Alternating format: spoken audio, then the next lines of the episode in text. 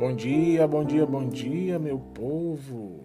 Bom dia, gente. Sejam todos muito bem-vindos a mais um episódio do nosso Café com Propósito, onde nós estamos fazendo aqui a leitura do livro de Provérbios e hoje a gente chegou ao capítulo 30, né? Amanhã a gente vai encerrar essa leitura, gente. Nossa, e quanto aprendizado ao longo dessa jornada, quantas reflexões a gente fez, né? Mas se você acabou de chegar, caiu de paraquedas nesse vídeo, e hoje vai fazer com a gente a leitura do capítulo 30 do livro de Provérbios, a gente quer primeiro agradecer e te dizer seja muito bem-vindo, tá? Ao nosso Café com Propósito. Fica com a gente até o final desse vídeo. E depois, se você quiser tirar o dia hoje para maratonar na nossa série de muitas lives que a gente fez aí há uns 30 dias, né, uhum. Alexandre, que já se passaram, você entra no nosso canal e lá você vai ter todos os episódios desde o capítulo 1, tá certo? E também a gente quer te dizer que o nosso maior objetivo, né, aquilo que o Senhor colocou no nosso coração quando a gente iniciou essa leitura, é te ajudar aos seus primeiros passos na fé, se você começou agora a sua jornada, mas se você já tem algum tempo que caminha com Jesus para encorajar você, mas que tudo isso coopere para que você viva, né, o seu chamado, o seu propósito, aquilo que o Senhor te chamou e te escolheu, tá bom? Então, a gente botou no nosso coração esse desejo de compartilhar com você para te ajudar nos teus primeiros passos e não de qualquer maneira, né, gente? A luz da verdade, que é a palavra de Deus, a luz da Bíblia. A gente acredita que aqui nós temos uma verdade para todos os dias a gente refletir, meditar e ser melhor a cada dia, não só para a gente mesmo, para o nosso próximo. E a gente escolheu o livro de Provérbios porque a gente entende o quanto nós precisamos aprender, né? Com sabedoria, com discernimento, um pouco mais sobre Deus, sobre a palavra dele. Amém? E se você não está inscrito no nosso canal, se inscreva no canal, ativa o sininho é, para você não perder nenhuma notificação aí dos nossos vídeos. E se você estiver é, assistindo aí pelo Facebook, também você pode se inscrever no nosso canal no YouTube. Vamos para a leitura de hoje. Vamos Livro de Provérbios, capítulo 30. Capítulo 30 do livro de Provérbios. Deixa eu colocar aqui na tela. Prontinho. Vamos lá. São estas as palavras solenes de Agur, filho de Jaque. Deus não está comigo. Deus não está comigo. Estou desamparado. Sou mais animal do que gente, não tenho a inteligência que um ser humano deve ter. Nunca aprendi a ser sábio e não conheço o Deus Santo. Quem já sabe tudo a respeito do céu? Quem já pegou o vento com as mãos? Quem já embrulhou a água num pano? Quem já marcou os limites da terra? Você sabe quem é ele? E quem é o filho dele? Tudo que Deus diz é verdade ele é como um escudo, ele é como um escudo para todos os que procuram a sua proteção. Nunca declare que Deus disse, disse alguma coisa que, de fato, ele não disse. Se você fizer isso, ele corrigirá e mostrará que você é mentiroso. Eu te peço, ó Deus, que me des duas coisas antes de morrer não me deixes mentir e não me deixes ficar nem rico nem pobre. Dá-me somente o alimento que preciso para viver. Porque se eu tiver mais do que necessário, poderei dizer que não preciso de ti. E se eu ficar pobre, poderei roubar, e assim envergonharei o teu nome, ó Deus.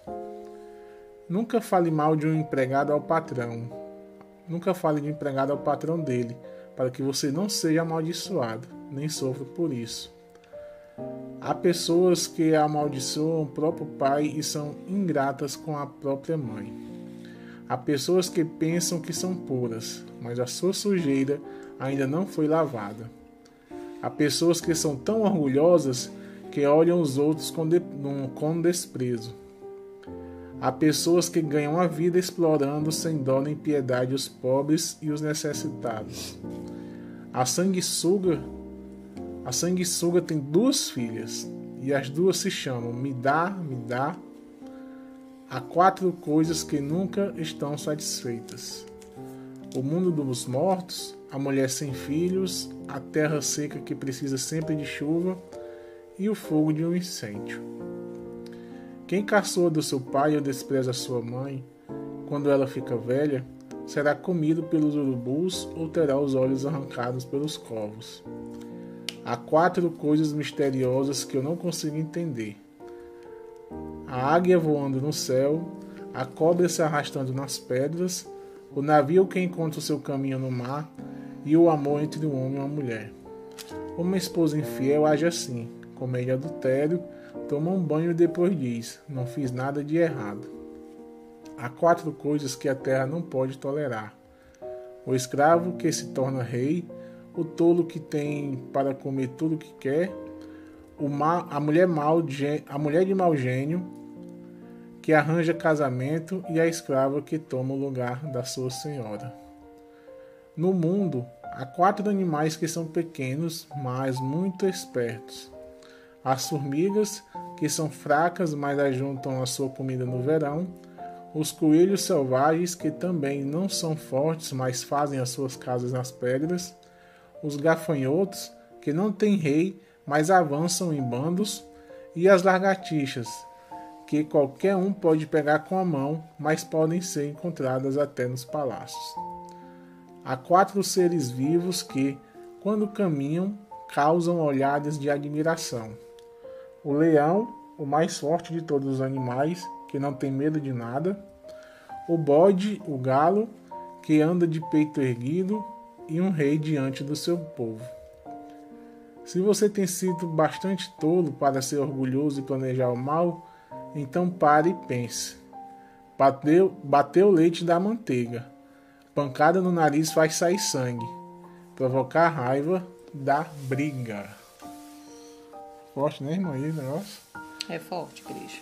É, esse provérbio aqui não foi escrito por Salomão, né, amor? Não. Foi lido por Agur. Agur.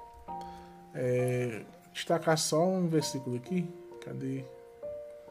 Eu esqueci de marcar. Cadê? Hum. Não é o empregado. Vai falando que eu vou achar. É, uma das coisas que. Eu quero trazer vários pontos hoje nessa leitura para a gente refletir, né? Não é uma leitura que você vai fazer e rapidamente você assimila. Então, a gente não tem interesse desse vídeo ficar muito longo. Depois, se você precisar fazer novamente uma leitura, você faz. Se você achar que você precisa fazer outra leitura, você faz novamente. Mas, assim, o livro que Agu, né, esse, esse, esse capítulo que Agu ele trouxe nessa, nessa leitura que a gente fez, né, ele começa falando da grandeza de Deus, se a gente for refletir, né. Ele se compara a nada. Ele diz, olha, quem sou eu? Quem sou eu para ter um Deus tão grande, né? Um Deus que tem o poder de tudo, de controlar tudo. E é uma das coisas que eu sempre falo, nós sem o Senhor, gente, nós não somos nada, nós somos tão pequenos, né? E essa pequenez muitas das vezes está na nossa arrogância de achar que somos suficientes.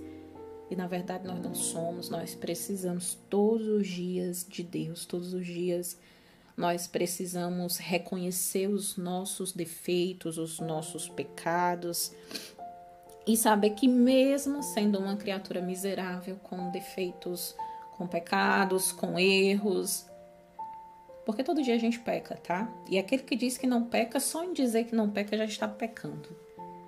E se a gente não reconhece a nossa, a nossa limitação diante de um Deus tão grande como esse, como que a gente pode falar para as pessoas, né? Apresentar esse Jesus que transforma, se a gente não aceita a transformação se a gente não reconhece que a gente foi lavado por esse sangue, que a gente tem uma nova oportunidade naquele sangue remido na cruz.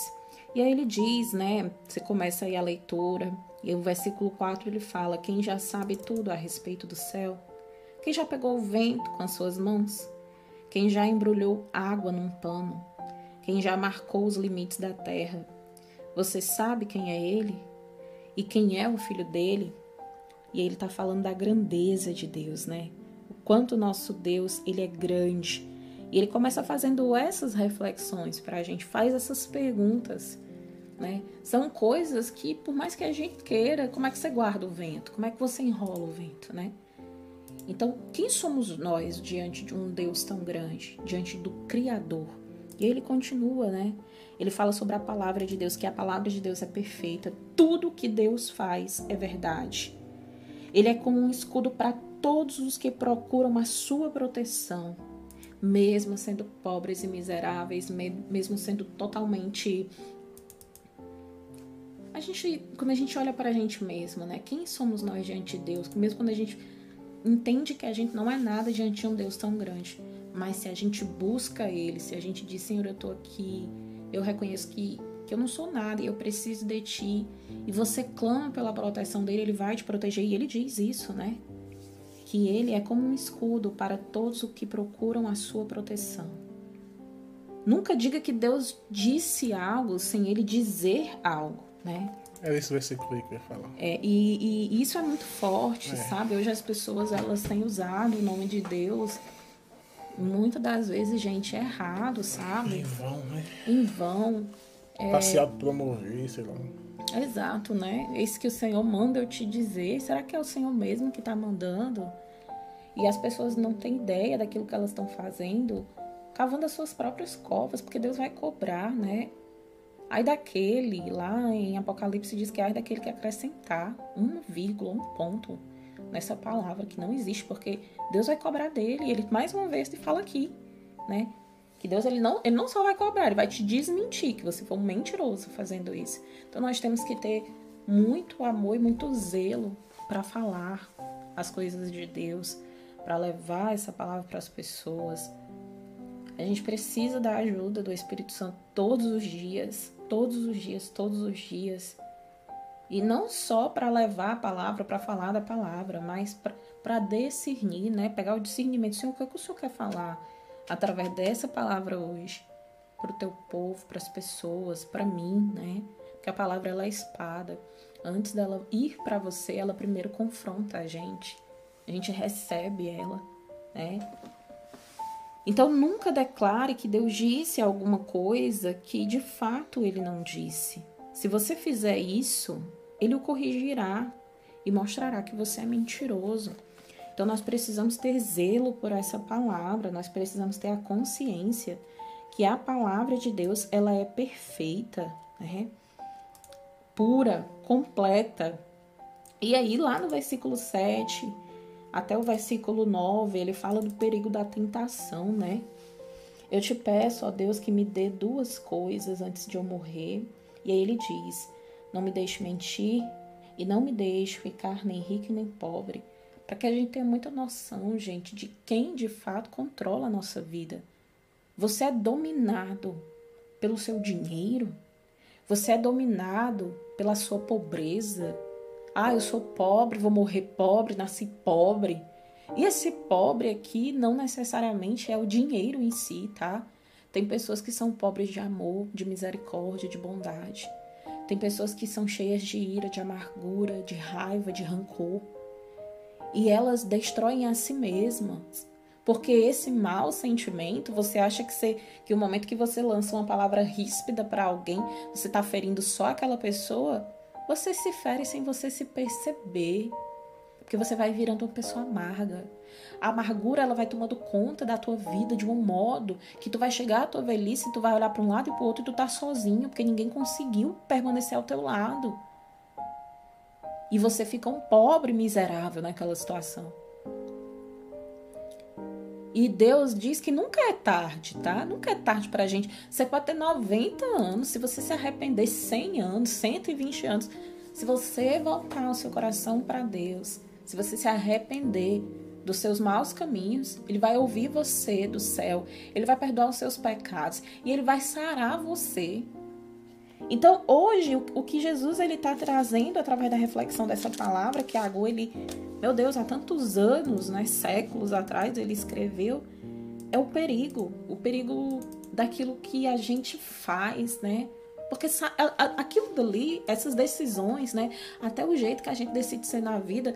Eu sempre falo muito isso com o Alexandre. Eu digo, amor, eu não acredito que essa pessoa ela é assim só por uma vontade própria. Às vezes aquela pessoa vivenciou tantos traumas na vida dela, no processo de formação. E quando eu falo de um processo de formação, é como ela foi criada pelos pais. Às vezes as pessoas não têm nem a oportunidade de ser criada pelos pais, né? Tem muitos pais que tiveram vidas bem difíceis e eu acho que não sei se isso vai ser tão comum para para a juventude de hoje, né, para a geração que nós estamos hoje, mas eu sei que a minha geração, a geração do Alexandre, a gente tem 30, eu tenho 33, o Alexandre tem 36 anos. E principalmente 35, 35 vai fazer, é, 35. É, a, as gerações passadas, é, antes das nossas, né? Os pais, eles, devido a uma vida muito sofrida e difícil, eles tinham que optar por, infelizmente, dar seus filhos para morrer de fome, porque eles não tinham condição nem de se sustentar. E, e, gente, olha, tem muitas. Eu, por muitos anos na minha vida, eu, eu tive muitas mágoas no meu coração por não ter sido, por exemplo, criada, né, pela minha mãe biológica. Mas ao longo dos anos, os anos, cada ano que foi se passando, Deus foi visitando a minha mentalidade, Deus foi ministrando muitas coisas ao meu coração. E eu sou grata pelo cuidado de Deus. Tem muita coisa que a gente não entende em, em determinadas determinados momentos da nossa vida, determinadas áreas da nossa vida.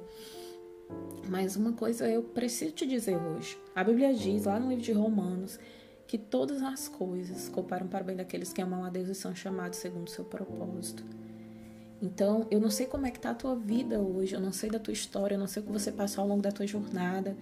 Eu não sei o que te levou a viver tudo que você viveu, mas eu sei que se você está aqui hoje, assistindo essa live, aprendendo um pouco mais sobre a palavra de Deus, à luz dessa palavra, por meio do livro de Provérbios, comigo, com Alexandre, é porque Deus ele quer sarar você, ele quer curar suas feridas, ele, ele tem uma nova estação, um novo tempo para você, sabe? E olhe para tudo que você viveu e não veja isso como algo ruim. Veja hoje, hoje você está tendo a oportunidade de olhar para tudo que você passou e dizer: Senhor, eu sou mais que vencedor em Ti. Eu sei que tudo que eu passei coopera para um propósito maior que hoje eu ainda não estou conseguindo enxergar, mas eu sei que é para a glória do Teu nome.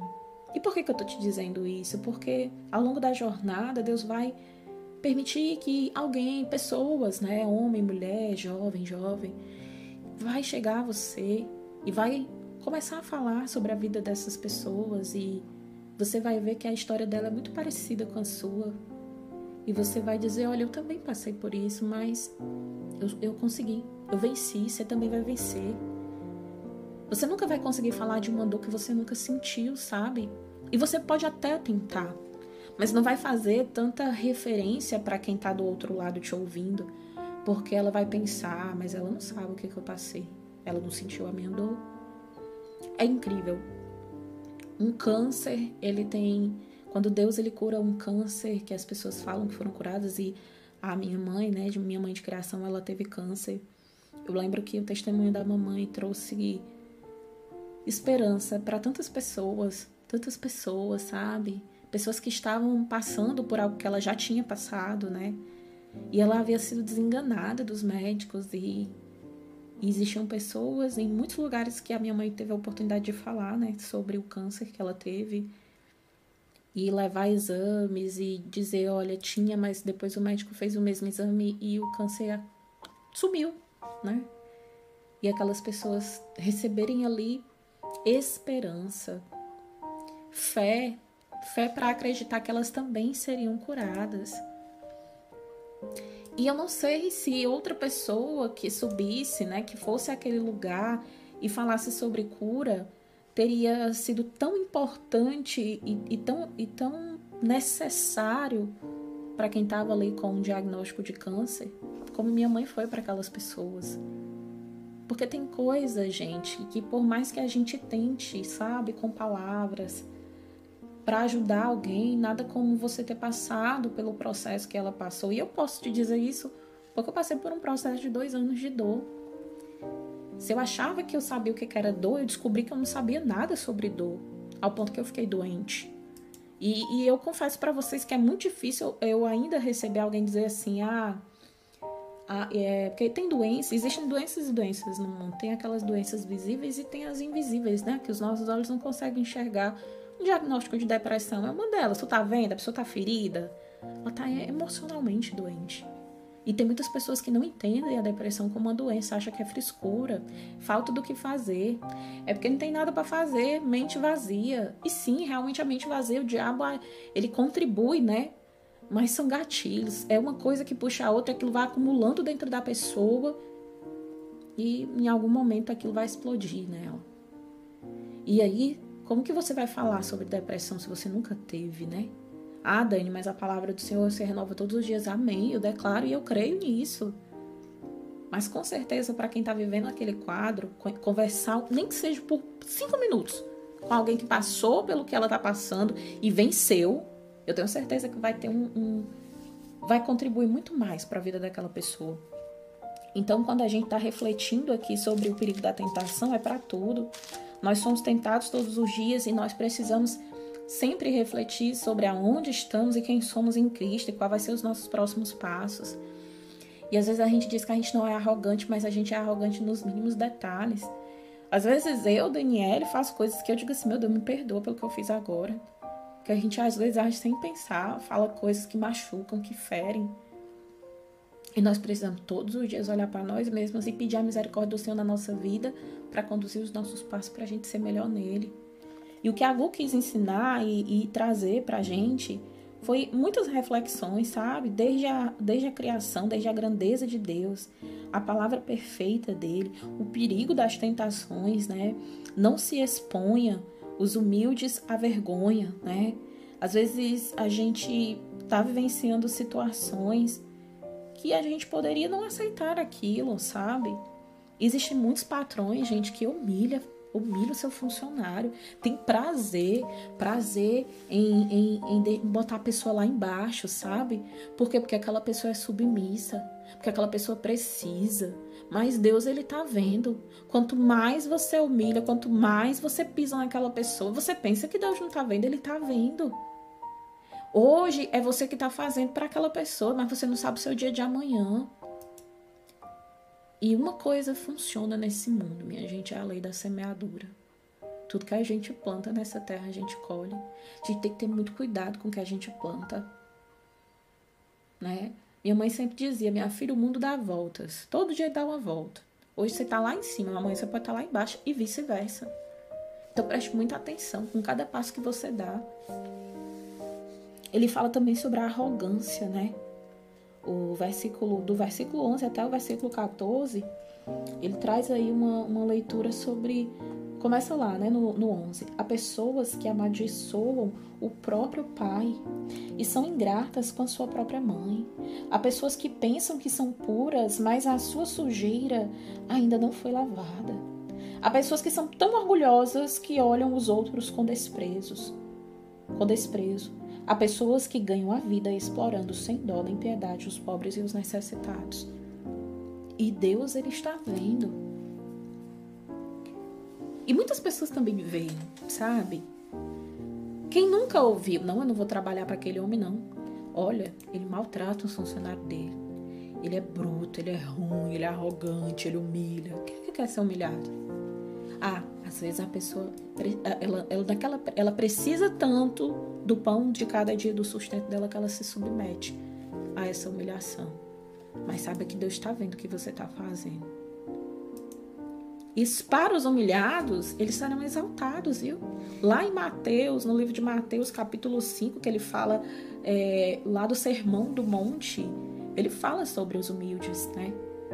a, a, o que que os, a, a herança, né, que os humildes vão herdar nessa terra. E aí ele continua, né, falando sobre a ganância. Capítulo, o versículo 15 e o versículo 16, né? A sanguessuga tem duas filhas, e as duas se chamam Me dá, me dá.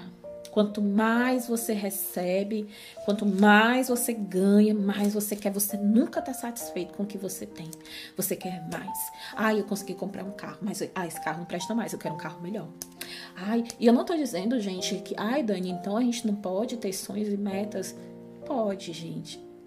Na verdade, o, o que a Gu ele quis trazer aqui foi como você alimenta as suas expectativas essa questão dessa satisfação é, nunca vai ser o bastante. Você pode ter um Fusca e você tá satisfeito, ou você pode ter, sei lá, amor, um carro aí bom, bem caro, grande. Eu não conheço muito sobre carro, mas. Ferrari. Uma Ferrari, você não vai achar que é o suficiente. Sabe, é sobre isso.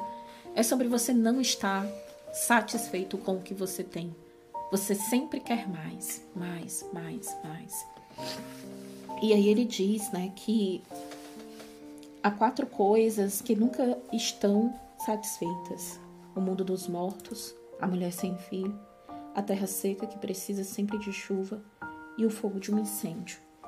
E essas analogias, né, que você vai ouvindo, vai entendendo aqui, é sobre nós mesmos, sabe? A gente nunca fica feliz o suficiente, a gente sempre a gente conquista horas depois ou dias depois, aquela conquista já não não vale mais, sabe? Não, não tem mais a grandeza que foi até conquistar. E a gente precisa todos os dias olhar e celebrar aquilo que a gente tem, sabe? Se você tem uma esposa boa que cuida de você, celebre a vida dela. Se você tem filhos, celebre a vida dos seus filhos, não amaldiçoe eles. Você está lançando uma palavra, você diz que aquele menino é danado, ele vai ser danado. Você, você já, já foi procurar no dicionário o significado da palavra danado? Sabe, nós precisamos ter muita sabedoria, gente, de como que a gente vive nessa terra. E aí ele vai falar, né, do 18 ao 19, os mistérios da vida. E ele vai fazer muitas, muitas comparações acerca desses mistérios. E um dos versículos que eu fiquei lendo aqui, eu disse, meu Deus, como isso é verdade, né? Ele diz assim: há quatro coisas misteriosas que eu não consigo entender. O versículo 18. A água ia voando no céu, a cobra se arrastando nas pedras, o navio que encontra o seu caminho no mar, o amor entre um homem e uma mulher. E ele diz: uma esposa infiel age assim. Ela comete adultério, toma um banho e depois diz: não fiz nada de errado. E aqui ele está falando de uma mulher, mas a gente pode pegar também um homem, sabe? Quando você vive um engano, você, você acha que ninguém está vendo e você nem aceita que você está enganando, que você, enfim, você, você vive de como se fosse normal, natural praticar coisas que você sabe que está errado. E essa é uma das maiores artimanhas do inimigo. Ele começa a colocar coisas na tua vida e você vai achando normal. Coisas que estão fora da, do, do percurso normal da vida, quer seja que a traição de uma mulher, quer seja roubar, né? Você está trabalhando e você leva alguns itens do seu trabalho sem o seu patrão ver. Não é seu, é dele. Ah, mas ele não vai sentir falta porque ele tem tanto. Mas Deus está vendo. Deus está vendo. Não é seu. Sabe? Eu estava ouvindo mais cedo um, uma reflexão e, e num dos momentos que da ministração que eu estava ouvindo, a pessoa que estava falando da palavra de Deus, né, ela estava dizendo assim que Deus tinha ministrado no coração dela até no carrinho do supermercado, de deixar o carrinho lá no local que fica os carrinhos, né? Isso é obediência. A gente precisa obedecer a Deus nas simples coisas da nossa vida. Se você é fiel no pouco, no mais Deus ele vai te exaltar, né? No mais ele vai abençoar você. E aí ele também fala sobre coisas que são intoleráveis para ele, que eu fiz essa leitura agora, né? E em seguida ele fala sobre organização. Ele diz assim, no versículo 24: No mundo há quatro animais que são pequenos, mas muito espertos. As formigas que são fracas, mas ajuntam a sua comida no verão. Os coelhos selvagens que também não são fortes, mas fazem as suas casas nas pedras. Os gafanhotos que não têm rei, mas avançam em bandos. E as lagartixas que quer que qualquer um pode pegar com a mão, mas podem ser encontradas até nos palácios. O quanto é importante para todos nós ter uma vida organizada, né? Não que a gente precise estar se preocupando com o dia de amanhã, porque sim, ele pertence a Deus, mas isso não significa que você não pode planejar ele, né? Que você não pode planejar suas finanças, que você não pode planejar a manutenção da sua casa, principalmente você mulher, né? O homem ele é o cabeça da casa, mas A mulher está lá abaixo dele para dizer: olha, marido, vamos fazer isso aqui, esse aqui está precisando disso. Planejar os seus filhos, né? Ah, a mochilinha dele tá, tá ficando ruim, a gente precisa se planejar para comprar uma mochila nova. É, o menino tá precisando cortar o cabelo. Tem, tem, tem criança, gente, que tem pai e mãe, mas a gente fica se perguntando cadê o pai e a mãe desse menino, sabe? Eu, eu, eu já, já trabalhei num, diretamente assim em escolas mesmo. Eu e o Alexandre, né? A gente, quando, quando a gente morava no Brasil, a gente trabalhava. Não que a gente vivesse todos os dias na escola, mas a gente andava em algumas escolas da nossa cidade pelo trabalho que a gente fazia. E a gente vê muitas crianças, né, amor? E são crianças e crianças, gente. E o quanto a gente precisa servir servir no mínimo, sabe? Deus te deu filhos, cuide dos seus filhos. Se Deus te deu uma mulher, cuide da sua esposa, sabe? Não vai ser traindo ela, fazendo coisas erradas lá no mundo que você está alimentando positivamente seu casamento, você está destruindo ele e vice-versa. Isso serve para a mulher também. Organize a sua vida, organize o seu casamento, limpe a sua casa. Limpe a sua casa. Se você não consegue fazer com você, nos seus que estão ali abaixo de você, como você vai querer arrumar e ajudar o outro se a tua casa tá bagunçada? Sabe? E aí ele fala sobre nobreza, né?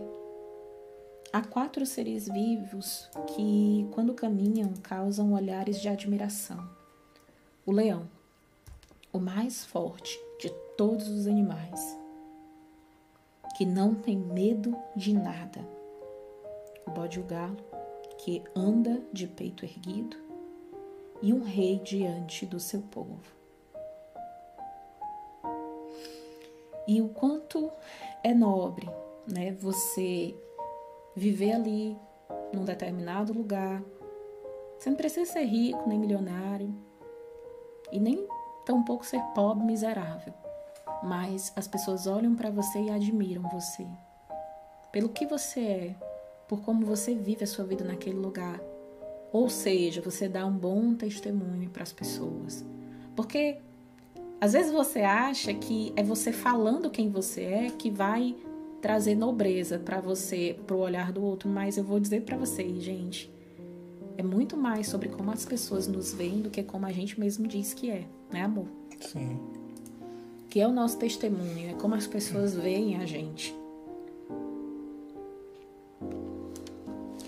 E aí eu quero encerrar né, a nossa leitura hoje falando sobre o versículo 32 e o versículo 33. Se você tem sido bastante tolo para ser orgulhoso e planejar o mal, então pare e pense. Bateu o leite da manteiga? Pancada no nariz. Perdão, bateu o leite da manteiga. Pancada no nariz faz sair sangue, provocar a raiva da briga. E uma das coisas que eu precisei depois de casada, porque eu achava que eu não era, tá? Na verdade, até antes de casar, eu, eu acho que eu sempre fui uma pessoa que tentei, me contei muitas situações, muitas situações. Olha, se tem uma coisa que o inimigo sempre agiu na minha vida, foi me manter. É, como que eu posso dizer? Manter meu equilíbrio, o meu domínio próprio, para me não sair do espírito. E como eu sempre fui colocada pra, pra. Tipo assim, parecia assim, gente, olha, a minha vida inteira, a minha vida inteira, eu na vida você recebe muitas pancadas, né? Assim como você recebe coisas boas, vem as coisas desafiadoras. E foi uma das coisas que eu mais vivenciei do, na minha maior jornada da vida, assim, desde minha formação. Eu lembro de coisas de 9 anos até os meus 20 anos, 23 anos, onde eu recebia pancadas, pancadas, pancadas não fisicamente, tá? É, palavras, palavras, às vezes a gente recebe umas palavras tão duras, né? Mas eu sempre me mantive ali na minha, eu guardava, assim, eu ouvia, mas tipo assim, eu não rebatia. E eu só entregava para Deus. Eu dizia assim: Senhor, o Senhor tá vendo? Deus, seja o meu justo juiz, né? Senhor, seja meu advogado. Às vezes eu não conseguia, às vezes eu precisava falar.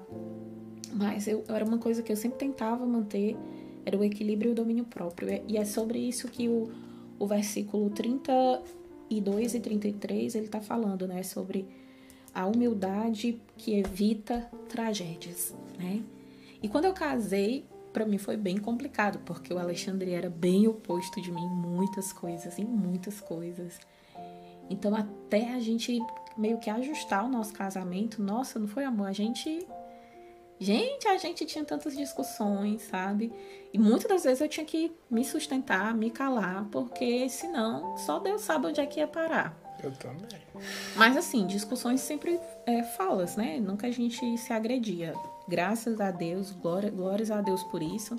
Até porque quando eu conheci o Alexandre, eu tinha ido para Babilônia, né? Para quem não entende a analogia que eu falei agora, é houve um momento na minha vida que eu passei por uma situação complicada e eu me perdi nesse caminho, né?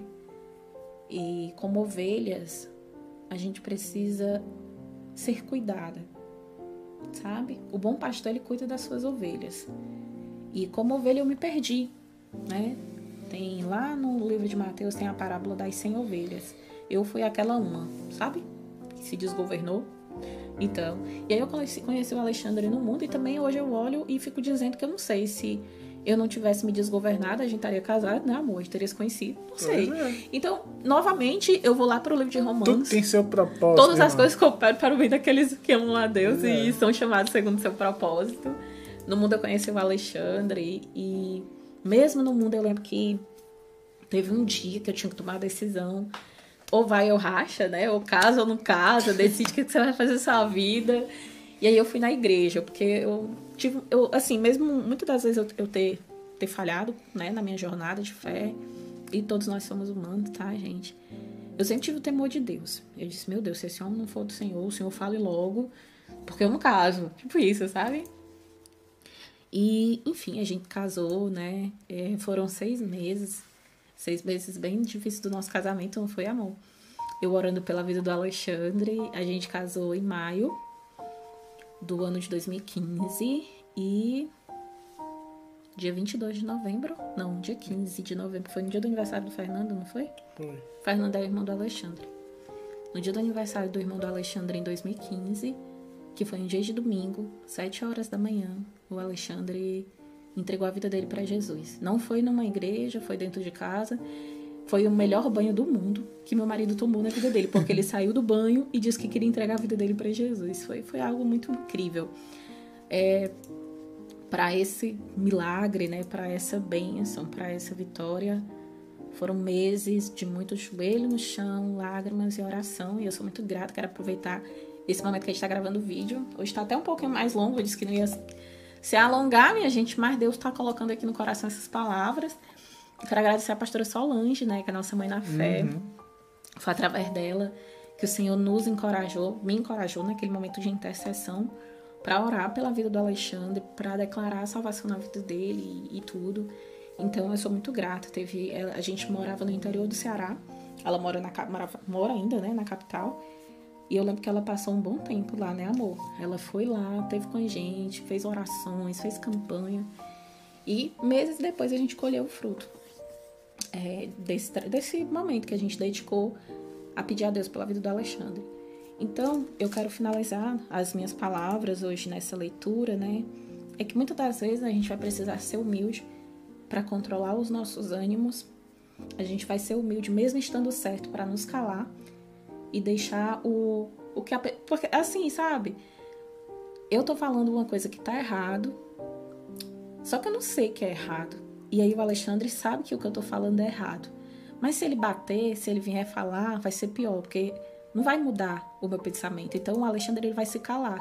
Ele escolhe se calar e deixar Deus trabalhar na minha vida. E isso, gente, muitas das vezes é você ser humilde para você evitar uma coisa que seria muito pior. Eu tô falando aqui do Alexandre, eu poderia ser essa pessoa também. Você pode ser essa pessoa.